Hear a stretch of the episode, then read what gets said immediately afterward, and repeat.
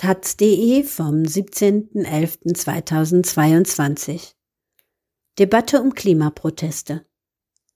Extremistisches weiter so. Nicht die Kartoffelbreiwerfer und Straßenblockierer sind extremistisch, sondern die Verteidiger des Status quo. Von Ilja Trojanow als junger Verleger brachte ich 1991 ein Büchlein mit dem Titel Extremismus, Radikalismus, Terrorismus in Deutschland zur Geschichte der Begriffe von Susanna Böhme-Kubi heraus. Eine wissenschaftliche Analyse der Instrumentalisierung und selektiven Nutzung aufgeladener Begriffe im politischen Diskurs. Wenig später fragte mich ein Wissenschaftler, mit dem ich über ein Sammelband verhandelte, wieso ich verfassungsfeindliche Literatur verlegen würde. Er zeigte mir eine Liste indizierter Bücher, auf der sich dieser Titel befand.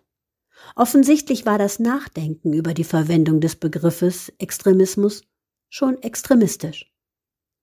In den letzten Wochen erlebt der Begriff eine Konjunktur. Zunächst wurden wir von Politik und Medien vor extremistischen Reaktionen der Bevölkerung gewarnt. Schon die Vorstellung von massenhaften Demonstrationen weckte den inneren Philister in manch einem menschlichen Warndreieck.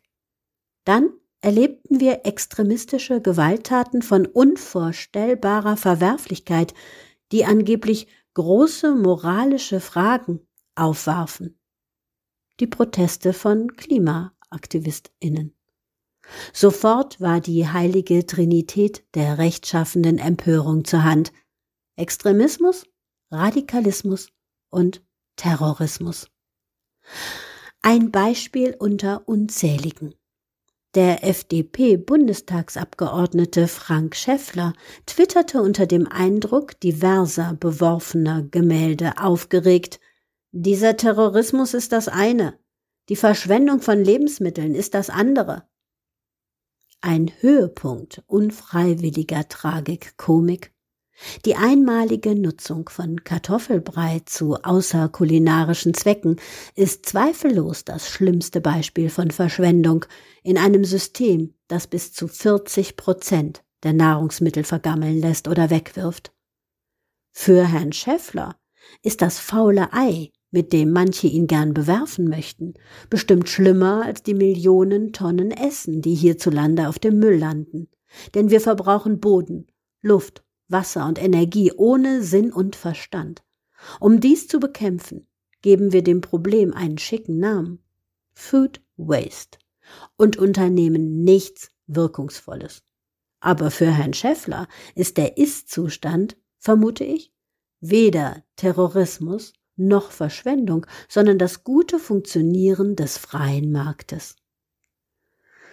Nun stellt sich die Frage, was extremistischer ist, das Bewerfen eines verglasten Bildes mit Suppe oder die giftige Suppe aus Verschwendung, Zerstörung und Klimakatastrophe, die uns der Wachstum eingebrockt hat. Was ist extremistischer?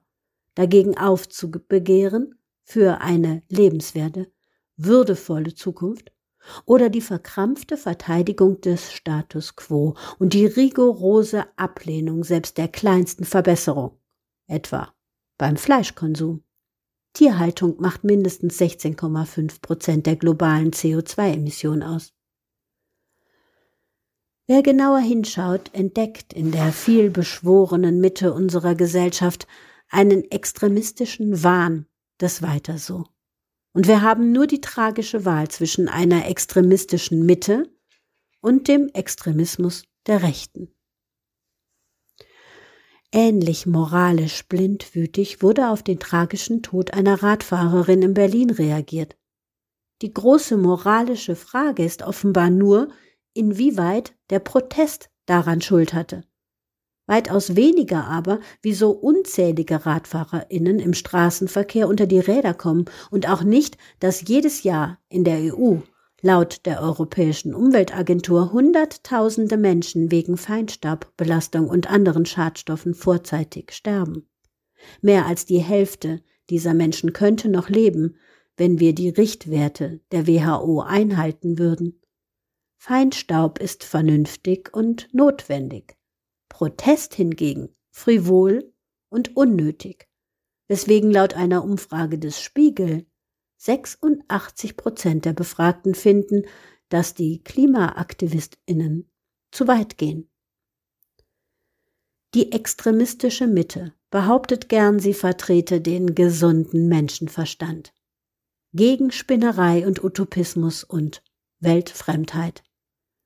Der Zusatz gesund impliziert, dass konträres Denken krank ist und daher abzulehnen und sogar zu verteufeln.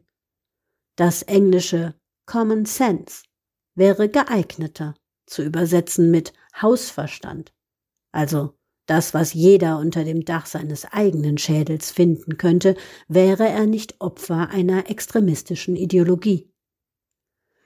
Machen wir die Probe aufs Exempel. Welcher philosophische Gigant des Weiter so hat Folgendes gesagt. Wachstumsfreundliche Politik ist die Voraussetzung für soziale Gerechtigkeit.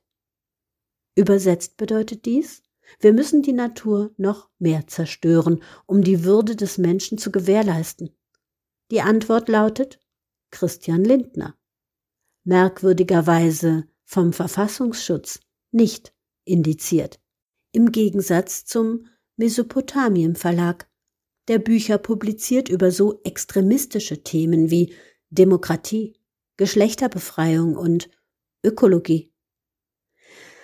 Wer aber das 1,5 Grad Ziel ernst nimmt, wem klar ist, was für ein unfassbares Leid das weitere Schmelzen der Gletscher und das Verdursten der Welt nach sich ziehen werden, wer begriffen hat, dass die fossilen Rohstoffe in der Erde bleiben müssen, für den ist die FDP extremistischer als die, sagen wir mal, PKK. Extremismus heißt starrer Herrschaftsanspruch beharrt auf eingefleischte Privilegien. Beispiel? Ein reicher Deutscher emittiert in etwa tausendmal mehr CO2 als der durchschnittliche Tansanier. Wie würden Sie übrigens einen WG-Mitbewohner nennen, der den Kühlschrank leer frisst und Ihnen eine einzige Erbse übrig lässt? Das Diktum der Alternativlosigkeit ist extremistisch. Die Befreiung des Denkens in die Vielfalt des tatsächlich Möglichen zu verdammen, ist extremistisch. Wer die herrschenden Verhältnisse zum allein selig machenden Dogma erhebt, ist ein gefährlicher Extremist. Mit Sicherheit aber nicht diejenigen, die für eine Welt ohne ökologische Katastrophen und perverse Ungerechtigkeit kämpfen, für eine Welt der Zukunftsfähigkeit.